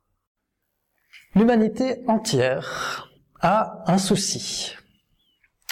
Elle croit posséder un très grand talent. Ce talent, c'est la capacité de mesurer la valeur des autres. On fait ça souvent, même quasi tout le temps. Au travail, par exemple, on se dit ah bah tiens t'as vu il y a un nouveau chef euh, il est quand même euh, il est quand même un peu sévère et, pas très pas très malin hein. oh t'as vu euh, t'as vu celui-là comment il a fait ça? Ou dire à, notre collègue écoute faut pas faire ça comme ça hein, c'est pas bien. On fait la même chose en politique il suffit de voir comment on se comporte devant la télé on est face à, à, à des gens qui, qui, font des choses, qui, euh, qui gouvernent des pays, qui décident des lois, etc. Et on dit ouais, lui, il aurait dû faire ça, machin. Euh, lui, c'est vraiment un incapable, c'est un idiot, etc. On fait ça en famille, avec nos amis. On fait ça avec les sportifs.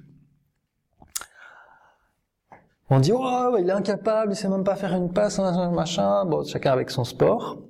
On fait ça un peu avec toute l'humanité. Et Jésus vient nous dire, pauvre humanité, comment vois-tu la paille qui est dans l'œil de ton voisin, alors que tu n'arrives pas à voir la poutre qu'il y a dans ton propre œil? Hypocrite, retirez d'abord de votre œil la poutre, et après vous pourrez retirer la paille. Et c'est très facile de voir quand on est euh, en train de critiquer. Il suffit de de voir comment on critique les sportifs ou les politiques, alors que nous, on serait incapable de courir le dixième de ce qu'ils arrivent à courir. On serait incapable d'utiliser les ballons ou les, autres sports comme eux le font.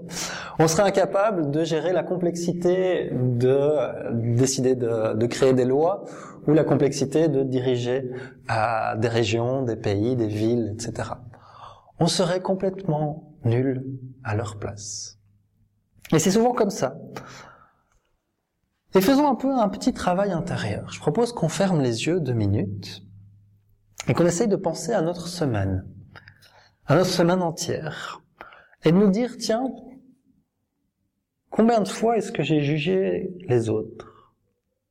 Combien de fois est-ce que j'ai accusé quelqu'un? Combien de fois est-ce que j'ai condamné les actions de quelqu'un, critiqué ou essayé de changer les autres? Tous les autres. Combien de temps de notre semaine avons-nous passé à ça?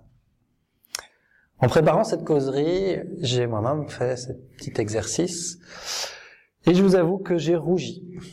Je me suis dit que je n'étais vraiment pas digne de vous parler de ce sujet. Mais nous sommes tous là pour apprendre et donc j'ai pris mon courage à deux mains. J'ai continué à préparer cette causerie et je suis allé à l'école pour apprendre.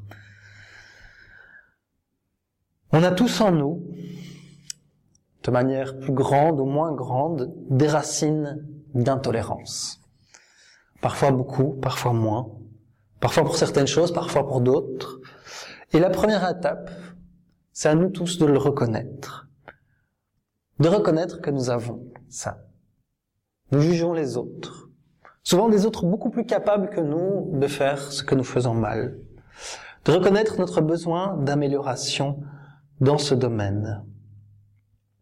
Et très souvent, on va croiser, euh, on va être parfois avoir la réaction quand on dit ça de dire ah ben non, pas moi, moi je suis vraiment quelqu'un de super tolérant. Et déjà là, il y a un piège. Premièrement, parce qu'on n'a probablement pas croisé quelqu'un d'assez différent d'entre nous. Si on va en Chine et qu'on voit quelqu'un prendre un scorpion et commencer à le mâchonner comme ça, on va faire ouh, il est complètement fou, alors qu'il est juste différent et que probablement que ce qu'il mange est délicieux. Et quand on dit bah, je suis super tolérant, on a cette tendance que Jésus euh, nous indique, on a tendance à surestimer, à se croire là, alors qu'on est là. À surestimer nos caractéristiques, nos capacités, nos possibilités, notre compréhension. On voit la vie d'une certaine façon. Et souvent, on se sent mal à l'aise, inquiet, quand quelqu'un la voit d'une autre façon. On veut faire les choses d'une certaine façon, et quand on voit que quelqu'un d'autre veut que ça se fasse autrement, on est déjà, oui, c'est pas facile. Prenons un exemple. On arrive à l'aéroport, juste à temps, il faut que tout aille très vite parce que sinon on va rater notre avion. Tout devrait, logiquement, nous aider à éliminer ce retard qu'on a pris en arrivant trop tard. Sauf que, ben, la dame qui enregistre les bagages n'a pas forcément le même objectif que nous. Elle a probablement déjà travaillé 8 heures, 6 heures. Elle a peut-être dormi peu. Elle n'a simplement pas le même objectif que nous. Et très vite, on va sentir cette inquiétude. Très vite, on va sentir l'inquiétude de se dire, mais il faut qu'elle aille vite, il faut qu'elle se dépêche. Alors qu'elle, elle voit les 8 heures qu'elle a à faire, elle se dit, si je me grouille comme ça, je termine, je suis mort, après j'ai mes enfants, après je dois cuisiner, après je dois faire ci, je dois faire ça, je vais jamais survivre, il faut que j'aille à un rythme normal. Et quand cette inquiétude devient plus forte, face à la différence de l'autre, ça devient une tempête. Une tempête émotionnelle. Et là, on arrive aux actions plus regrettables. On commence à râler, on commence à, s'énerver, à, à se fâcher sur elle, Parfois même à l'agresser physiquement.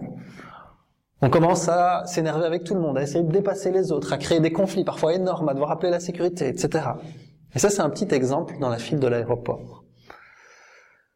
On a fait des statistiques pour se demander, par exemple, en couple, quelles étaient les raisons les plus fréquentes de conflits, de disputes, pour essayer de trouver, ok, qu'est-ce qui, euh, sur quoi les couples se disputent.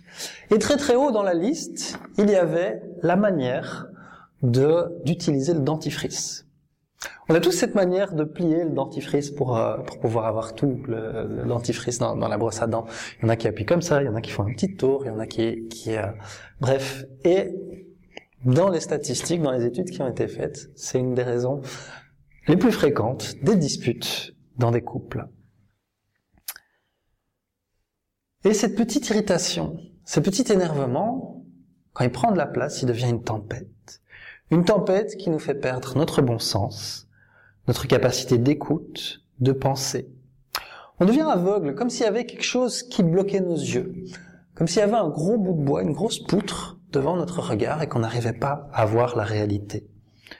C'est cette poutre que Jésus nous indique. C'est cette poutre devant nos yeux qui nous rend aveugles. Très souvent, les psychologues euh, signalent ça, on va projeter chez l'autre. On va avoir un défaut, ce qu'on appelle l'effet miroir ou l'effet de projection. On va avoir un défaut, on va avoir un problème. Et comme on ne veut pas le voir en nous, on va le voir chez l'autre. Et du coup, la caractéristique qui, qui existe chez nous va nous énerver chez l'autre. Si on est impatient, c'est le manque de patience de l'autre qui va nous énerver. Si on est orgueilleux, c'est l'orgueil de l'autre qui va nous énerver, etc., etc. Ça fonctionne pas dans 100% des cas. Des fois, il y a des trucs qui nous énervent qu'on n'a pas. Mais dans beaucoup de cas, c'est une réalité.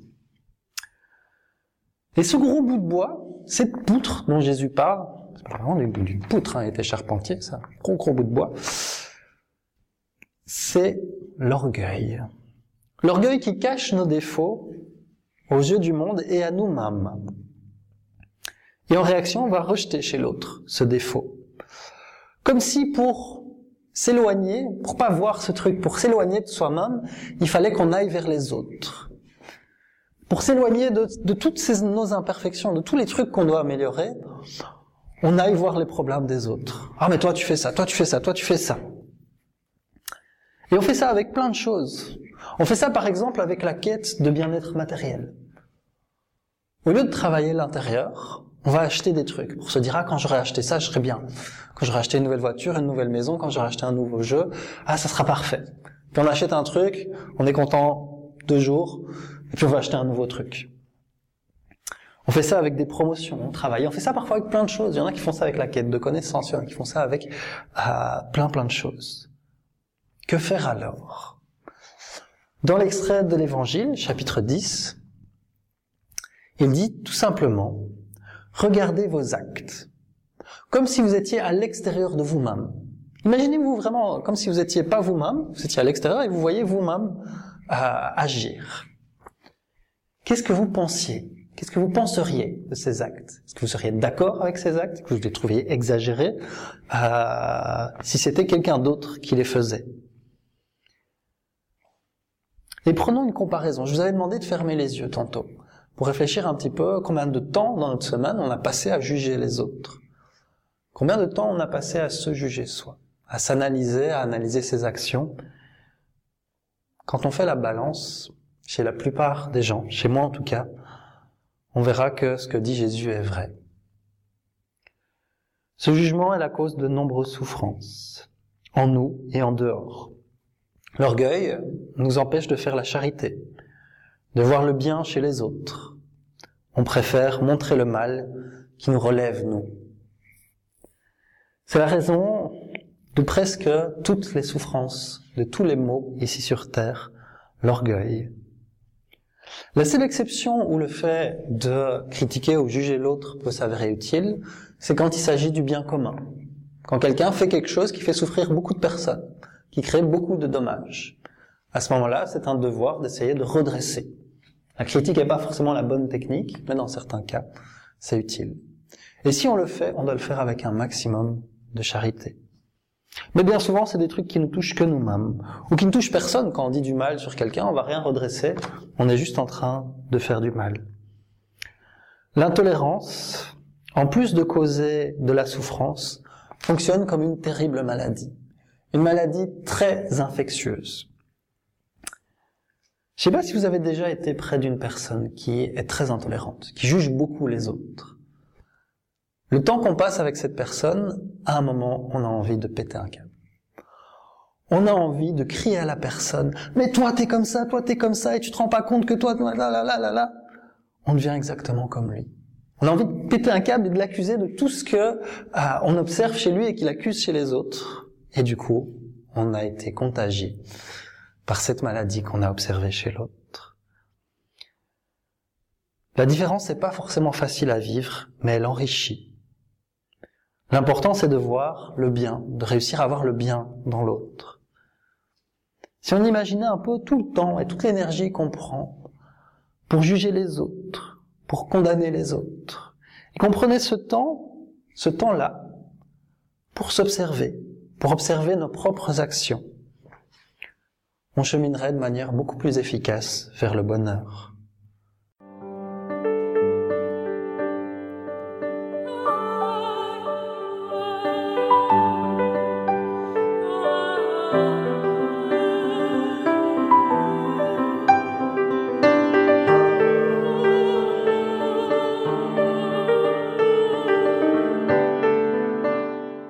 Le trait d'union francophone le bulletin du mouvement spirit francophone vous informe sur les activités proposées en francophonie, comme le congrès de médecine et spiritualité qui a eu lieu cette année à Bruxelles, et aussi dans le monde avec le Conseil Spirit International. Il est proposé gratuitement et peut vous être envoyé par Internet, sous réserve que vous fassiez parvenir votre demande et votre adresse mail à info.lmsf.org. Maintenant, nous allons retrouver Jean-Pierre pour la partie qui concerne l'étude de la base religieuse de l'humanité. Chers auditeurs, bonjour. Dans cette présente émission, j'ai le plaisir de vous parler de l'évolution de la pensée religieuse, en abordant aujourd'hui la base religieuse de l'humanité. Première partie. Définition de religion. Religion naturelle et religion révélée. L'évolution morale de l'humanité se base sur le sentiment religieux inné de l'existence de Dieu. Cette religiosité naturelle de chaque être humain a fait surgir sur la terre de multiples formes d'expériences religieuses, caractérisées par la conception du sacré et par la soumission au pouvoir divin. Ainsi, la religion peut être comprise comme la croyance à un être suprême en tant que cause, fin ou loi universelle. C'est le sentiment divin qui lie l'homme au Créateur. Les religions sont des organisations humaines, donc faillibles et imparfaites, dignes de respect par le souffle d'inspiration supérieure qui les fait surgir. Ce sont comme de gouttes de rosée céleste, mélangées aux éléments de la terre où elles sont tombées. Cependant, Emmanuel explique que face à la science et à la philosophie se trouve le sentiment divin qui se manifeste toujours à travers l'amour dans ses expressions les plus sublimes. Alors que la science et la philosophie accomplissent l'œuvre d'expérimentation et de raisonnement, la religion édifie et illumine les sentiments. Les premières s'unissent dans la sagesse, la seconde personnifie l'amour, les deux ailes divines avec lesquelles l'âme humaine franchira un jour les portiques sacrés de la spiritualité. Ces explications concernent tant les religions des peuples primitifs que les formes plus complexes d'organisation des systèmes religieux, malgré la grande variété des concepts sur le contenu et la nature de l'expérience religieuse. L'étude de l'évolution de la pensée religieuse classe la religion en naturelle et révélée. La religion naturelle indique que l'homme porte en lui, dès son origine, l'idée de l'existence d'un être supérieur. Les phénomènes de la nature sont cultivés dans les religions naturelles.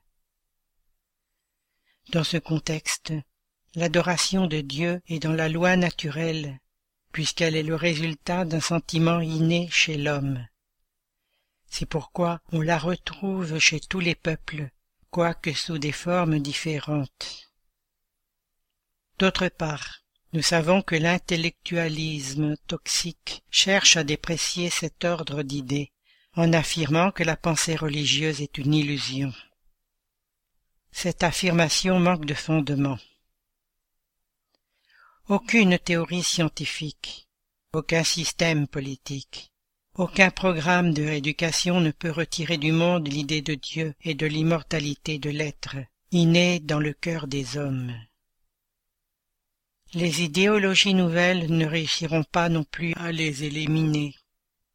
La religion vivra auprès des créatures, instruisant et consolant comme un héritage sublime.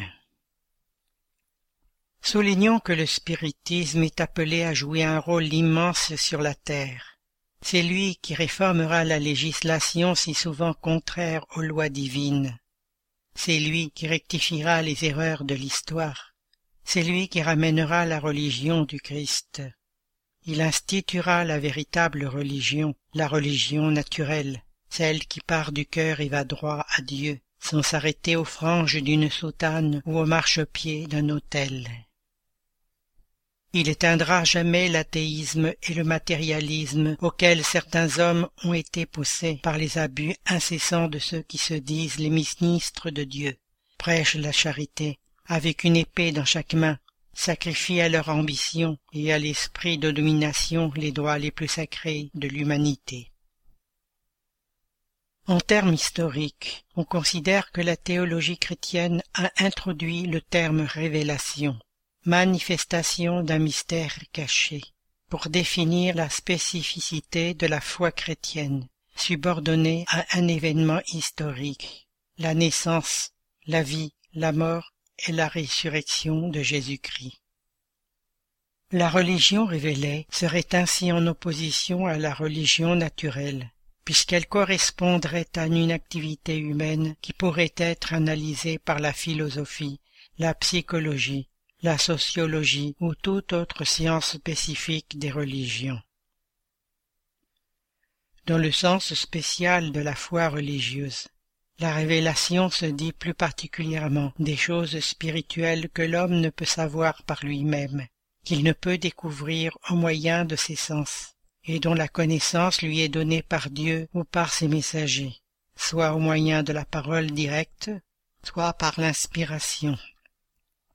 Dans ce cas, la révélation est toujours faite à des hommes privilégiés, désignés sous le nom de prophètes ou messie, c'est-à-dire envoyés, missionnaires, ayant mission de la transmettre aux hommes. Les religions révélées sont le judaïsme, le christianisme et l'islamisme, respectivement transmises par Moïse, Jésus et Mahomet. Deuxième partie. Caractéristiques de l'expérience religieuse humaine. Première question. Qu'est-ce que l'expérience religieuse a en commun dans les différentes cultures? Dieu étant le pivot de toutes les croyances religieuses, le but de tous les cultes, le caractère de toutes les religions est conforme à l'idée qu'elles donnent de Dieu. Les religions qui en font un Dieu vindicatif et cruel croient l'honorer par des actes de cruauté, par les bûchers et les tortures. Celles qui en font un Dieu partial et jaloux sont intolérantes. Elles sont plus ou moins méticuleuses dans la forme, selon qu'elle le croit plus ou moins entaché des faiblesses et des petitesses humaines. Deuxième question. Y a-t-il des révélations directes de Dieu aux hommes? Certaines interprétations religieuses, chrétiennes et non chrétiennes, croient que Dieu peut se révéler directement aux hommes sans passer par des intermédiaires. À ce sujet, Kardec pondère. C'est une question que nous n'oserions résoudre, ni affirmativement, ni négativement, d'une manière absolue. La chose n'est point radicalement impossible, mais rien n'en donne la preuve certaine. Ce qui ne saurait être douteux, c'est que les esprits les plus rapprochés de Dieu par la perfection se pénètrent de sa pensée et peuvent la transmettre quant aux révélateurs incarnés. Selon l'ordre hiérarchique auquel ils appartiennent et le degré de leur savoir personnel, ils peuvent puiser leurs instructions dans leur propre connaissance ou les recevoir d'esprits plus élevés, voire des messagers directs de Dieu. Ceux-ci, parlant au nom de Dieu, ont pu parfois être pris pour Dieu lui-même. Troisième question. De quelle façon les vérités divines sont-elles révélées aux hommes? Toutes les religions ont eu leur révélateur, et quoique tous soient loin d'avoir connu toute la vérité, ils avaient leur raison d'être providentiels, car ils étaient appropriés au temps et au milieu où ils vivaient, au génie particulier des peuples auxquels ils parlaient, et auxquels ils étaient relativement supérieurs. malgré les erreurs de leur doctrine. Ils n'en ont pas moins remué les esprits, et par cela même semé des germes de progrès. Malheureusement, les religions ont de tout temps été des instruments de domination. Le rôle de prophète a tenté les ambitions secondaires, et l'on a vu surgir une multitude de prétendus révélateurs au Messie qui, à la faveur du prestige de ce nom, ont exploité la crédulité au profit de leur orgueil, de leur cupidité ou de leur paresse, trouvant plus commode de vivre aux dépens de leurs dupes. La religion chrétienne n'a pas été à l'abri de ces parasites.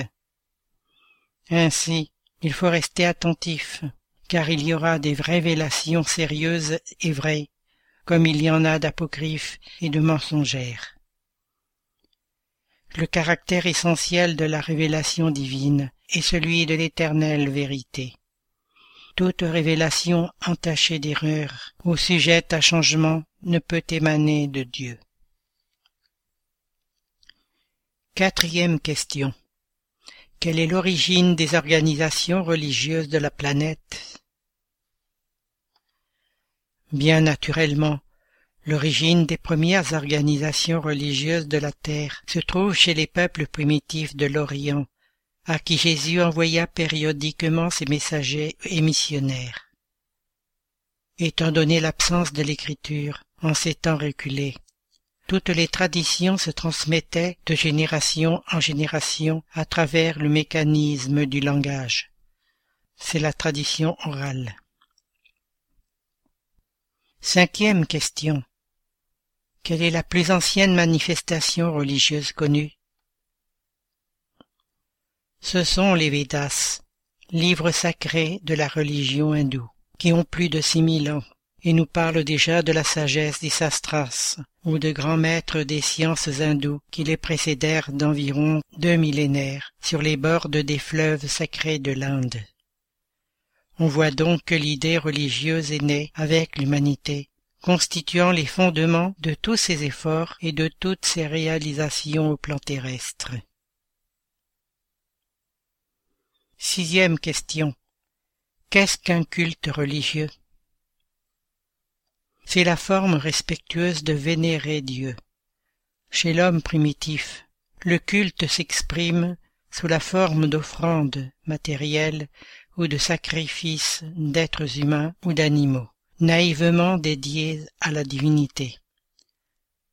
N'oublions pas que chez les peuples primitifs, la matière l'emporte sur l'esprit. Ils s'abandonnent aux instincts de la brute. C'est pourquoi ils sont généralement cruels, parce que le sens moral n'est point encore développé en eux. Ensuite, les hommes primitifs devaient croire naturellement qu'une créature animée avait beaucoup plus de prix aux yeux de Dieu qu'un corps matériel. C'est ce qui les a portés à immoler d'abord des animaux, et plus tard des hommes, puisque, suivant leurs croyances fausses, il pensait que le prix du sacrifice était en rapport avec l'importance de la victime. L'homme plus avancé culturellement, mais matérialiste, honore Dieu par des rituels plus ou moins sophistiqués, des différentes sectes et interprétations religieuses. Les cultes terrestres sont des extériorisations de la croyance en Dieu, ce qui veut dire que la vérité est unique et que les sectes terrestres sont des instruments d'expérience et d'évolution, conformément à l'état évolutif de chacun qui se trouve en apprentissage dans l'existence humaine. Septième et dernière question. Qu'est-ce que la foi religieuse? Au point de vue religieux, la foi est la croyance dans les dogmes particuliers qui constituent les différentes religions. Toutes les religions ont leurs articles de foi. Sous ce rapport, la foi peut être raisonnée ou aveugle. La foi aveugle, n'examinant rien, accepte sans contrôle le faux comme le vrai, et se heurte à chaque pas contre l'évidence et la raison. Poussée à l'excès, elle produit le fanatisme. Quand la foi repose sur l'erreur, elle se brise tôt ou tard. Celle qui a pour base la vérité est seule assurée de l'avenir parce qu'elle n'a rien à redouter du progrès des lumières, attendu que ce qui est vrai dans l'ombre l'est également au grand jour. Chaque religion prétend être en possession exclusive de la vérité. Préconiser la foi aveugle sur le point de croyance, c'est avouer son impuissance à démontrer qu'on a raison. Merci Jean-Pierre. Chers auditeurs, l'émission se termine. Nous demandons au Centre Spirit francophone de bien vouloir nous faire parvenir les informations que nous pouvons relayer, activités, dates, conférences, etc. Par mail à l'adresse radio.lmsf.org. C'est avec plaisir que nous en informerons les auditeurs. Vous pouvez aussi aller sur les différents sites du mouvement spirit francophone et y trouver des informations et des renseignements grâce aux liens qui existent sur le site www.lmsf.org. Chers auditeurs, nous sommes heureux d'avoir passé quelques instants ensemble. Nos émissions sont actualisées le 1er et le 15 de chaque mois. En attendant, nous vous disons à bientôt sur Radio Kardec.